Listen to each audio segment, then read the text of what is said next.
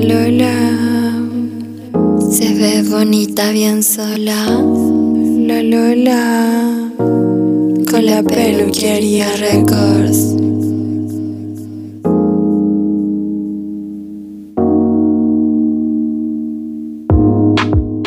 Si eres gorda o flaca, cumbiera intelectual, heteronormada o una poliamor, todas cabemos en este podcast. Todas somos unas lolas.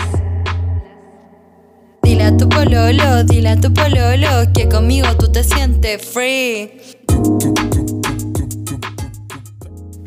Por años hemos visto cómo la industria pornográfica desde su aparición ha repetido incansablemente una misma escena cargada de estereotipos, donde las relaciones binarias, hombre-mujer, pasivo-activo, penetrador-penetrado, son la esencia y única alternativa de las producciones de esta industria.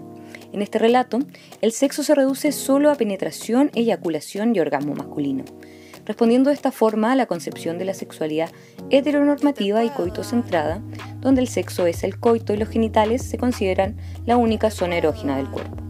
Desde otra vereda, la pospornografía aparece como una respuesta crítica al discurso pornográfico comercial, tanto desde las disidencias sexuales como de un grupo de mujeres vinculadas a la industria pornográfica que, cansadas de ser vistas como objeto de otros, decidieron tomar ellas mismas la producción de sus películas, proponiendo una total deconstrucción de género, donde las relaciones binarias antes mencionadas son solo posibilidades y no la esencia del acto sexual puesto en escena. Ciertos fenómenos político-culturales como el feminismo pro-sex, la cultura punk y el movimiento queer actuaron como grandes influyentes para la aparición del postporno. A partir de estas influencias, tanto en Estados Unidos como en Europa, durante la década de los 80, surgió una nueva discusión crítica sobre la pornografía. Ya no desde una mirada de prohibición y censura, sino como un instrumento de intervenir políticamente para instaurar otros imaginarios porno. El contexto descrito posicionó a nuevos sujetos críticos y políticos del sistema heteronormativo, cuyas demandas se resumieron en una política de autonomía y de la toma de poder en relación a la identidad y práctica sexual que siempre vieron coartada. A su vez, la influencia de la cultura punk anticapitalista fue crucial en la pospornografía, al brindar una estrategia autogestiva para la pornografía. De esta manera, eh, no solo se encontraban criticando los contenidos sexistas del porno comercial, sino también su modo de producción caracterizado por su masividad y consumo. Desde esta concepción, el posporno forma parte de estas nuevas interpretaciones, las cuales, por medio de múltiples lenguajes expresivos, como la fotografía, intervenciones urbanas, performance, material audiovisual, entre otras, las y los creadores del posporno se apropian de las herramientas discursivas del porno y las alteran, creando nuevas representaciones de la sexualidad. La producción de estas nuevas narrativas del placer no solo admite la visibilidad de las sexualidades disidentes, también invita a la experimentación lúdica, creativa y sin prejuicios de la sexualidad. Lejos de convertirse en aleccionadora o de carácter instructivo, la pospornografía es incómoda, perturbadora e inquietante.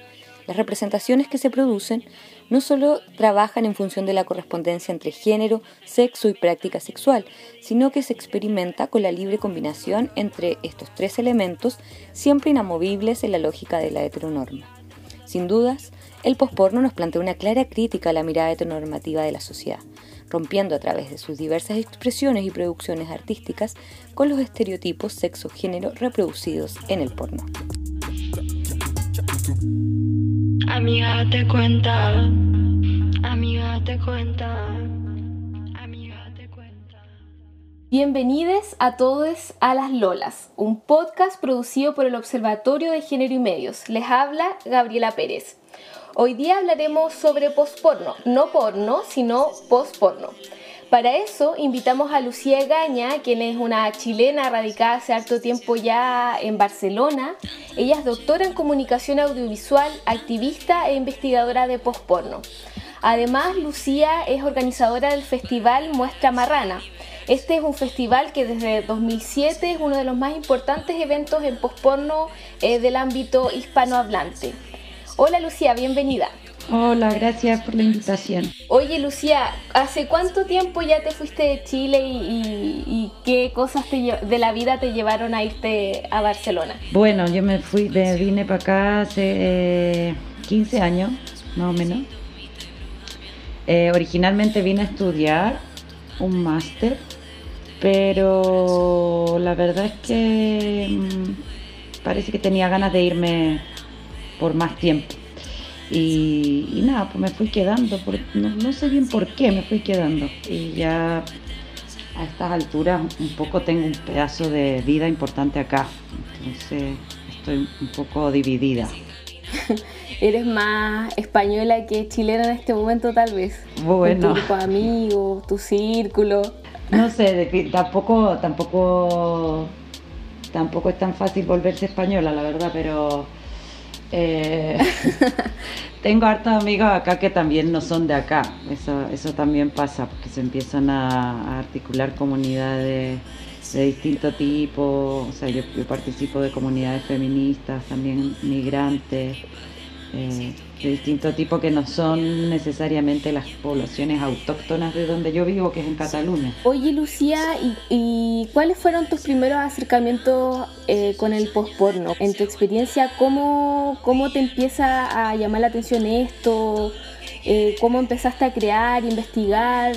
Cuéntanos como de esa experiencia personal tuya con el postporno. Mira, yo creo que yo desde joven, o sea, desde desde, desde el tiempo de la universidad, un poco que yo estudié en, Santiago, eh, me interesaban los temas de sexualidad o del género, del sexo, creo que tenía ahí como un interés que en la medida en que, bueno, yo, yo vine acá e hice un, un máster en documental y, no trabajé temas de, de posporno ahí ni nada, pero sí empecé a conocer algunas cosas que se hacían eh, en Barcelona. Había como un grupo de gente que estaba empezando a trabajar con este tema y, em, y empecé como a investigarlo. Hice un documental, hice un documental como el año 2011 que, que se puede ver por internet que se llama Mi sexualidad es una creación artística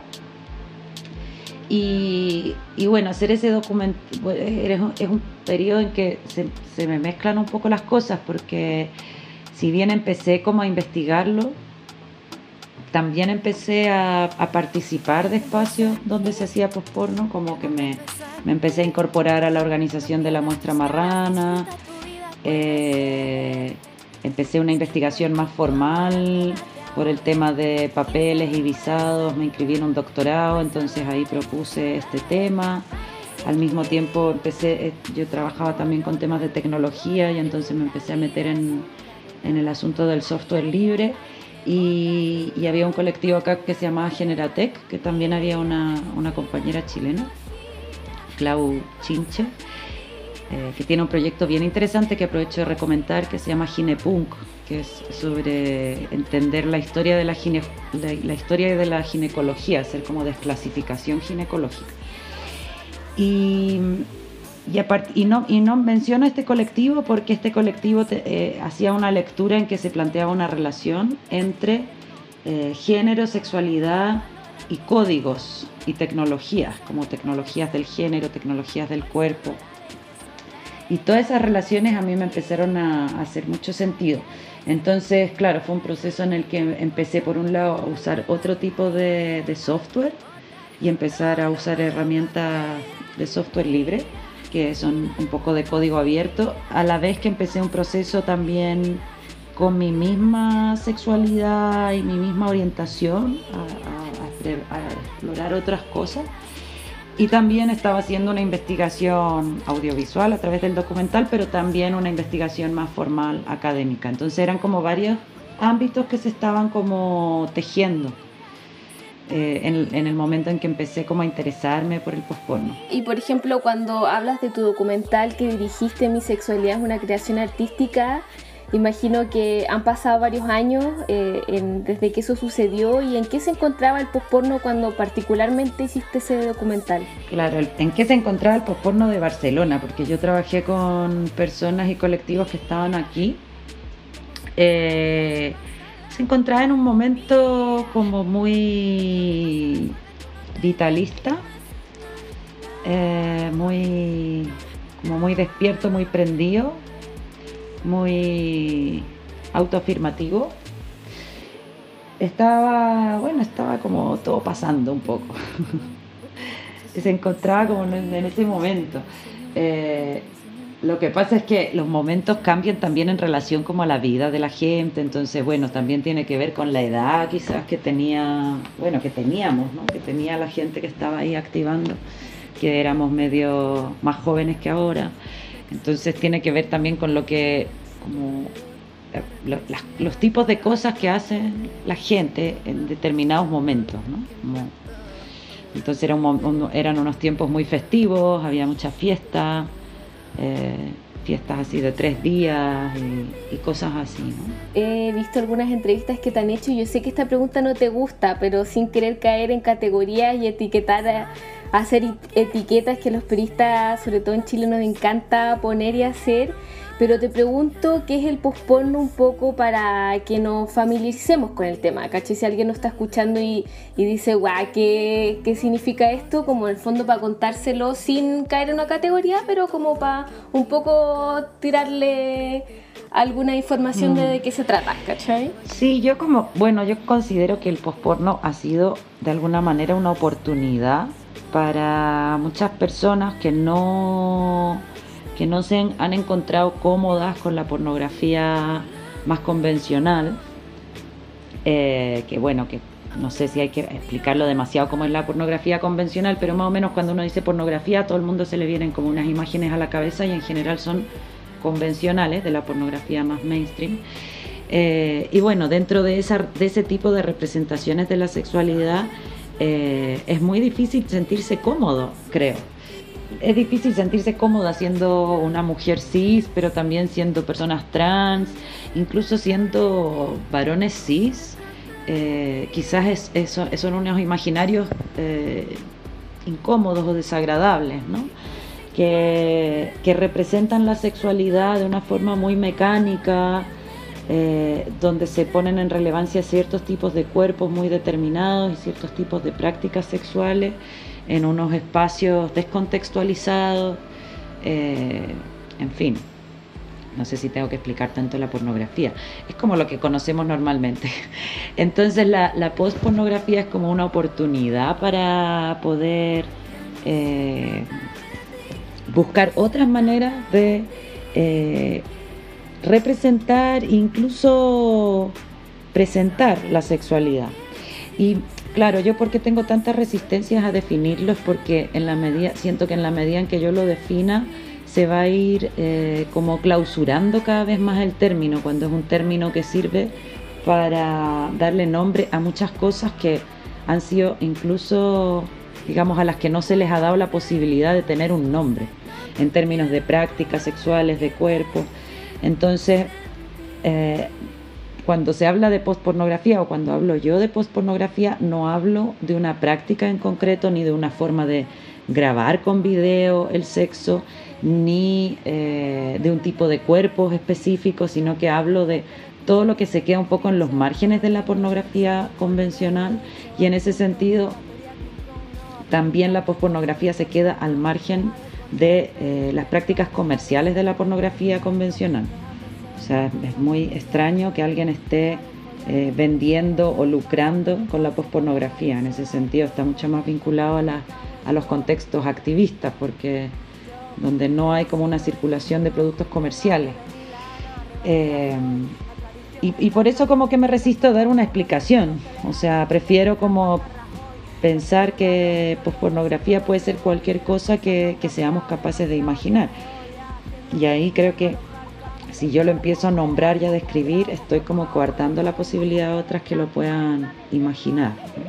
Y, por ejemplo, en, tu experiencia, como qué creaciones artísticas o activismos como han surgido en torno al postporno, como si yo me quiero eh, encontrarme con él o buscar eh, sobre él, como qué ramas o qué disciplinas puedo, encontrar que habitan en el postporno. A mí del, del, contexto de la ciudad en que vivo, que es Barcelona, hay un colectivo, por ejemplo, que su trabajo me gusta mucho, que es el colectivo Postop, que empezó haciendo videos y performance eh, tipo el 2004, por ahí, 2005, pero en los últimos años, en los últimos, qué sé yo, 5 o 6 años, ha empezado a trabajar eh, con eh, cuerpos y comunidades con diversidad funcional. Eh, ¿Por qué me ha parecido interés? Y ha empezado a trabajar eh, tanto produciendo videos como realizando talleres. me ha parecido, ese ha sido un trabajo súper interesante y súper inspirador porque realmente los cuerpos con diversidad funcional, y esto me, ya, llamamos diversidad funcional lo que habitualmente se conoce como discapacidad. Son cuerpos que de verdad son muy diferentes a, los de los cuerpos que estamos habituados a ver en la representación. Eh, son cuerpos que también eh, requieren otras formas de tener sexo, otro tipo de sexualidad. Porque, y entonces en ese sentido también también a los cuerpos considerados entre comillas capaces, eh, les, les obliga a tener que reformular todos los imaginarios de la sexualidad que han tenido hasta ahora, ¿no? Por ejemplo, si yo te dijera, eh, o, por ejemplo, si tú te pones en el, en el caso de tener, que tener una relación sexual con alguien que no tiene sensibilidad del ombligo hacia abajo, por ejemplo, en el, un cuerpo en el que los genitales, que es lo que ha centralizado siempre de alguna manera las prácticas y los imaginarios sexuales eh, no entran en juego en, el, posible, en la posible relación sexual que se esté planteando, te obliga a tener que pensar de una manera mucho más amplia, más compleja y quizás mucho menos, eh, con menos seguridad, eh, tu propia sexualidad. Entonces creo que ese, ese proyecto, todo lo que ha ido desarrollando Postop y todo lo que ha ido alrededor de Postop, que hay un documental que se puede ver por internet que se llama Yes We Fuck. Eh, y, bueno, se han, hecho muchos videos y cosas. Eh, tienen que ver con, todas las cuestiones que plantean esos cuerpos que de verdad son como muy distintos a lo que estamos acostumbrados a ver en la televisión, por ejemplo. Que por otro lado es difícil como, como difícil decirte dónde ver posporno porque también al, ser proyectos que no son comerciales, no cuentan con plataformas digitales, por ejemplo, propias. Entonces las plataformas digitales eh, privativas, como bueno, las que conocemos, ¿no? YouTube, Vimeo, lo que sea, eh, censuran este tipo de producciones. Entonces ahí hay un problema también de cómo eh, no sé, pues en, estos tiempos los discursos que habían hace 10 años quizás sobre la soberanía tecnológica quizás han, sido desplazados como por la, por la aplastante hegemonía de, de las redes sociales, por ejemplo. Y, y, es un problema, pues, porque de alguna manera ese tipo de plataformas empiezan también a, a modular de manera directa o indirecta, nuestros imaginarios, en este caso la sexualidad, pero también con muchas otras cosas. Eh, tú obviamente te sitúas desde las cosas y el activismo que suceden en España particularmente, pero ¿qué pasa con el pospono en América Latina? No sé si más o menos tienes alguna idea o noción de qué cosas pasan, suceden acá. Sí, o sea, a mí me, me, me ha parecido siempre interesante que, a diferencia del contexto europeo, donde se ha, eh, bueno, obviamente está toda esta idea cuando se habla de la sexualidad es como se habla de la sexualidad en genérico, la sexualidad mundial. Eh, a diferencia de, ese tipo de discursos que hablan del género también, ¿no? Como con el mismo feminismo pasa, se habla del feminismo, del género. Eh, en América Latina las producciones de postporno que conozco, que conozco un montón, son en general mucho más situadas y más eh, tienen como más arraigo eh, en el contexto y eso me parece súper importante. Eh, bueno, porque hace más espesas las producciones, más densas, más complejas y más interesantes también. Entonces, en, lo que pasa es que no estoy muy actualizada con las producciones, porque conozco como las de hace unos años, pero en Chile en Chile estuvo, hubo un, colectivo que se llamó Subporno, que estuvo unos años produciendo, eh, a partir de talleres hacían una producción audiovisual y también en, Valparaíso eh, estuvo eh, misógina Constanza Álvarez, Cono, que ahora vive en Brasil, que está, estuvo activando mucho con performance, pero también es la autora de un libro que se llama La Cerda Punk, que no sé si lo conocen. ese libro se puede descargar el PDF también. y bueno, y personas como Eli Neira, que, que actualmente vive en Valparaíso, que también hace performance. Eh, Felipe Rivas también produjo videos varios y performance. O sea que en el contexto de Chile había bastante gente, pero hay, eh, bueno, yo conozco gente de muchos lugares de, de, América Latina que están trabajando con posporno o que al menos la, la, la etiqueta posporno les sirve para definir su trabajo, porque también es como lo que te decía antes, o sea que a veces hay gente que ha hecho algo súper raro que no cuadra completamente con el arte, que no cuadra completamente con, distintas disciplinas eh, y que encuentran una posibilidad de autonombrarse a través de la categoría. No es que necesariamente hayan dicho, ah, voy a empezar a hacer porno, sino que muchas veces estaban haciendo cosas muy raras, como eh, el trabajo de Nadia Granados, la fulminante, que es una persona de Colombia que estuvo viviendo harto tiempo en México y que bueno, esta, esta etiqueta le servía para llamar a su trabajo, pero también podría haberle llamado de otra manera. Era como, era como, a veces también como las, las, etiquetas que muchas veces son, producen estigma y, malestar, a veces pueden servir como tácticamente también, ¿no? Como para encontrar un lugar, eh, para llamar, para darle un nombre a tus prácticas. Entonces en, en América Latina me, me ha parecido, de lo que he podido conocer, que que hay trabajos que son mucho más, eh, digamos que desde el principio están mezclándose con algo, como el trabajo de Eunuca Posporno, que es un, colectivo de Medellín, de Colombia, trabaja con antiespecismo y siempre ha trabajado con la temática del antiespecismo. O Leche de Virgen Trimegisto, que es un artista de Querétaro, de México, eh, siempre ha trabajado mucho como con un sincretismo religioso súper propio de México, que, bueno, que, son cuestiones que, tienen que tienen yo creo que más relevancia que una, que una visión como muy genérica de la sexualidad, como si fuera algo para todas, ¿no? Hacen un trabajo bueno, necesario de, empezar como a complejizar la sexualidad en términos de, de diversificarla y de, poder verla como una cuestión que también funciona diferente en los distintos contextos. Entonces, claro, una performance de post-porno que se puede hacer quizás en, Ciudad de México, seguramente va a ser, eh, va a tener una recepción distinta si se hace en, Salta, en Argentina, o sea que también por eso creo que es importante el dónde se hace, y, como que supongo que las motivaciones de cada lugar van a ser distintas.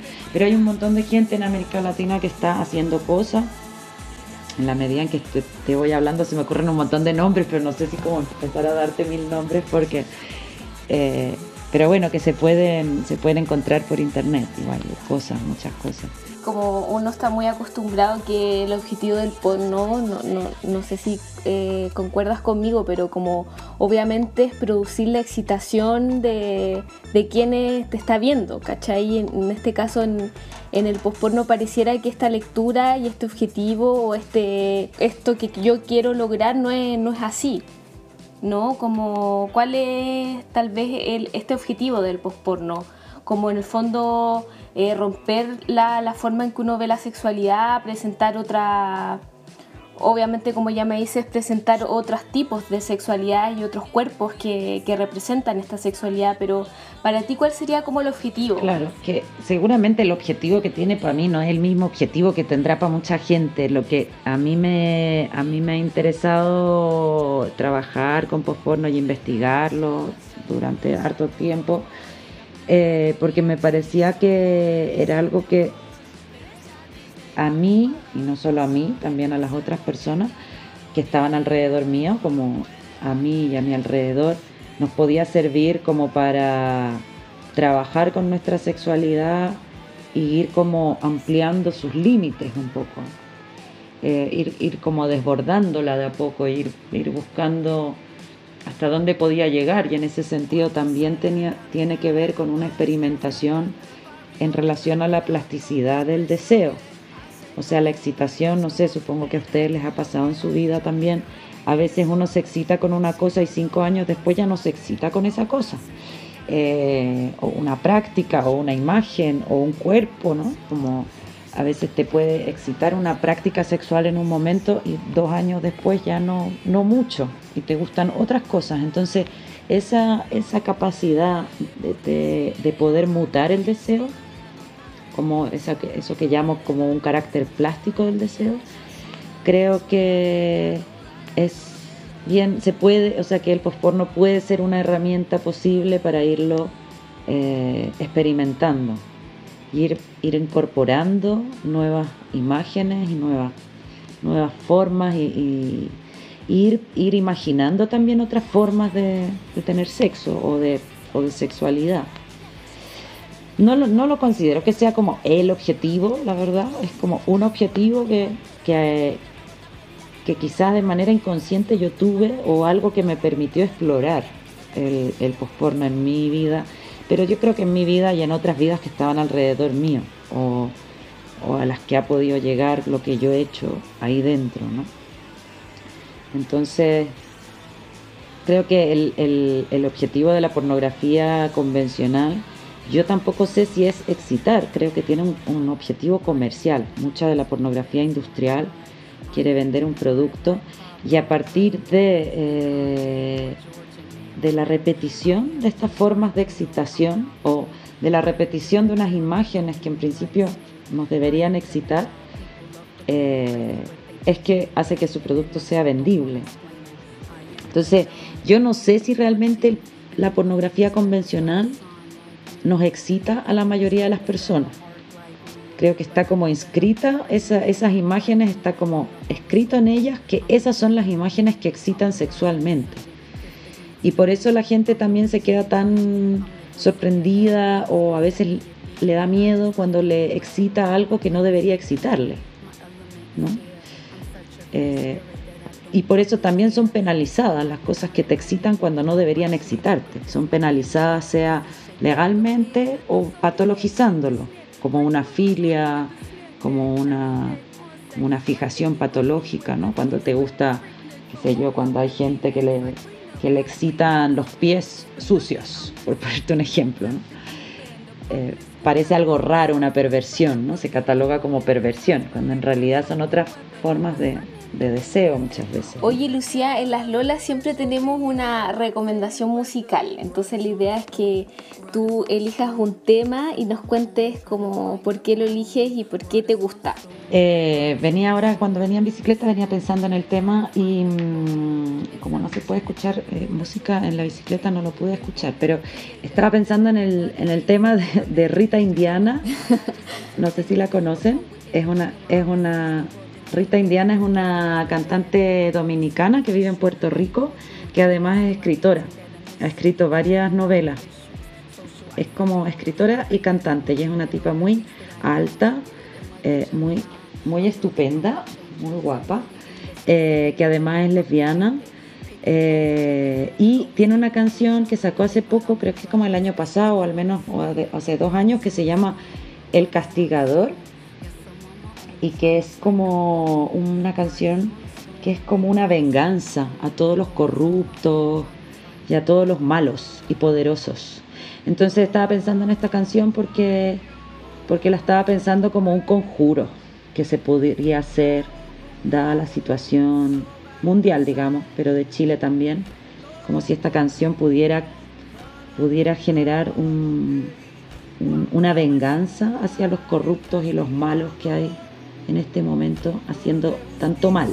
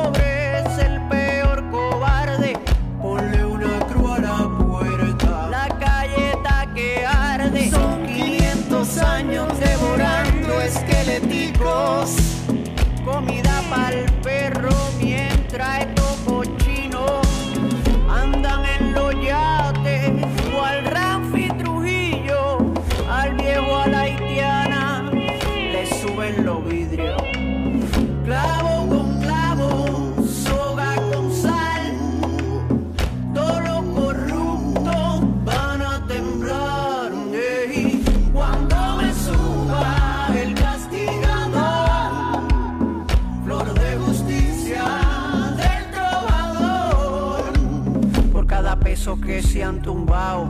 Santa tristeza la casa le llene, la tristeza del que le faltan los cheles para educar sus hijos. Eso duele, la teta del pueblo la tienen gata, chupando filete con lo que de la gente. Machete gilete con tu ley atrasada, machete gilete.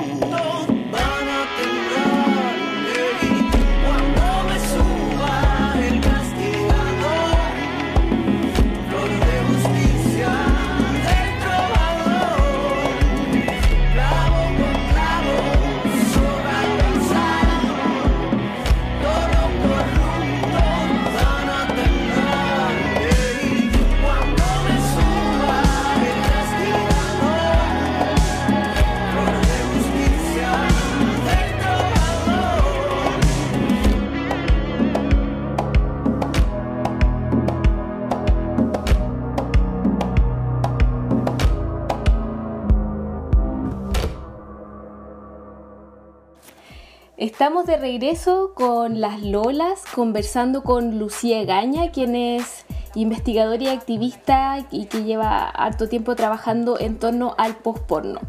Hace poco Lucía publicó un libro que se llama Atrincheradas en la carne, lecturas en torno a la postpornografía. Eh, cuéntanos un poco, Lucía, de, este libro, cómo nace y que más o menos nuestras, tus fieles lectoras, con qué se pueden encontrar si es que leen este libro. Bueno, eh, a ver, este libro es eh, el libro que yo hice a partir de mi investigación doctoral. Así que se pueden encontrar con mil cosas, porque como todo proceso, yo me demoré 10 años en hacer el doctorado, así que hay harto tiempo ahí incluido. Eh, y hay muchas, hay muchas fases, o sea, como que traté de organizar el libro como si fuera una ficción cronológica, como, en mis como si cada capítulo fuera, por decirte, un año, y que y cada año iba como fijándome en algo diferente. Entonces, los primeros capítulos son súper descriptivos, como de lo que es la pornografía, de lo que de lo que es la relación del feminismo con la pornografía, sobre todo en el contexto anglosajón, que fueron todos los debates que se dieron en los años 80, eh, qué puede ser la performance, la teoría queer, todo eso era como los siguientes capítulos, hasta que en un momento, que ya es el capítulo 6, que ya es como la, parte más eh, de las metodologías, que en realidad yo ahora actualmente yo estoy, ya yo no estoy investigando post-porno, sino que estoy investigando metodologías.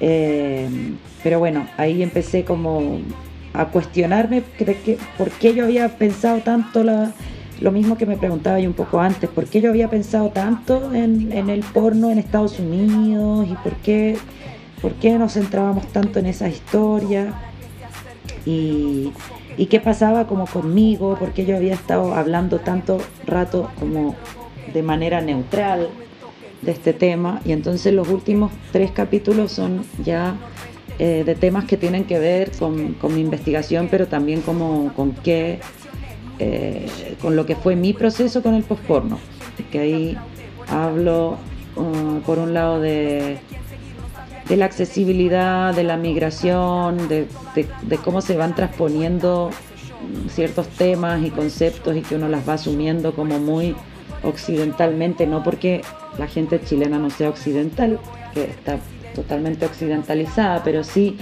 como mm, hay unos espacios que tienen mucha más como legitimidad aparentemente y más validación a nivel geopolítico y una lo va reproduciendo como como mismo va reproduciendo eh, el guion del género también.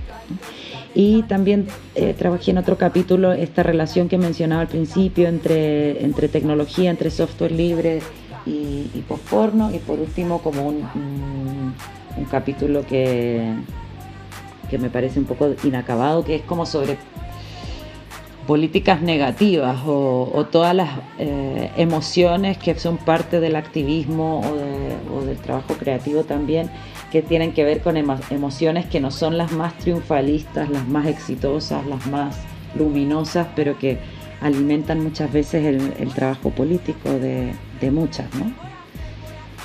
Más o menos con eso se pueden encontrar.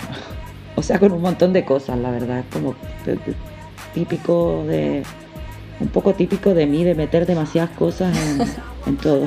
en un libro, en un libro de una, y una tesis doctoral de 10 años. Pero es que 10 años. Sí, pueden pasar muchas cosas en 10 años. Oye, Lucía, para ya ir cerrando, yo sé que nos has dado varias recomendaciones, pero así como para cerrar eh, este capítulo, déjanos una buena recomendación de algún material post porno como para entretenernos este el fin de semana o durante la cuarentena? Bueno, lo más entretenido creo que sería hacer posporno. Como todo el mundo tiene teléfonos celulares. Claro, también, sí. Eh, mi mayor recomendación es que todo el mundo se ponga a experimentar eh, y, a, hacer estas reflexiones que son como complejas igual, porque suena fácil, pero pensar qué, qué cosas a una le gustaría ver para, para, para erotizarse o o qué tipo de imágenes le gustaría poder ver o producir para poder protagonizarlas, ¿no? Porque también los imaginarios de la sexualidad a veces, a veces suceden con otros cuerpos que no son el propio. Eh, entonces, como empezar a pensar la sexualidad desde el propio cuerpo puede habilitar, bueno, una serie de procesos que pueden ser reflexivos, pero también podrían ser emocionales o creativos. Así que esa es mi primera recomendación. Eh, de, recomendaciones de cosas que ver, bueno, ya, ya dije varias, así que no, las voy a repetir, pero eh, en Córdoba, en Argentina, hay unas compañeras que se llaman asentamientos per se, es difícil de decir porque se termina con H. Eh, también de Argentina el trabajo de Fer Guaglianone, que es amiga que últimamente está, investigando bastante también del trabajo sexual. Eh, bueno, decir que es súper importante el trabajo sexual dentro del posporno también, porque son políticas que son pro sexo, o sea, no prohibicionistas. Eh, a ver, ¿qué más? Que yo creo que hay muchas cosas que se podrían leer en clave porno, o sea, como ciertos trabajos hasta de mujeres creando, es que es como que me cuesta como, entonces tratar de cerrarlo eh, es difícil. Eh, en México recientemente pienso en el trabajo de Alicia Sabina, de Ecuador La Pacha Queer. Eh, en Brasil hay muchísima gente también trabajando con posporno, siempre ha habido trabajo de Pedra Costa, Solange Oberta. Claro, claro, más trabajo, pero de todas maneras nos quedamos con, tu sugerencia de ponernos a crear y, hacer posporno y a, y a ver qué cosas... La sugerencia más importante creo que sería esa. Así nos despedimos entonces y la invitación es, es, hacer y a crear nuestro propio posporno y ponerlo en esa categoría, pero si no, si consideramos que no no es la categoría indicada, creamos una nueva y, empezamos a hacer nueva sexualidad. Oye, Lucía, te mandamos un abrazo grande a la distancia y, y que bueno, que te vaya bien en todos estos proyectos y nuevas ideas de nuevas investigaciones que, no tengan que ver tal vez con posporno, pero eh, buena suerte en todos los caminos que, sigas como activista y, e investigadora. Ay, gracias, ya espero ir a Valdivia pronto. Sí, te, esperamos. sí, cuando se acabe aquí la cuarentena, te esperamos y bienvenida a Valdivia. ya, gracias. Un abrazo. Un abrazo, que les vaya súper. Este podcast es producido por el Observatorio de Género y Medios.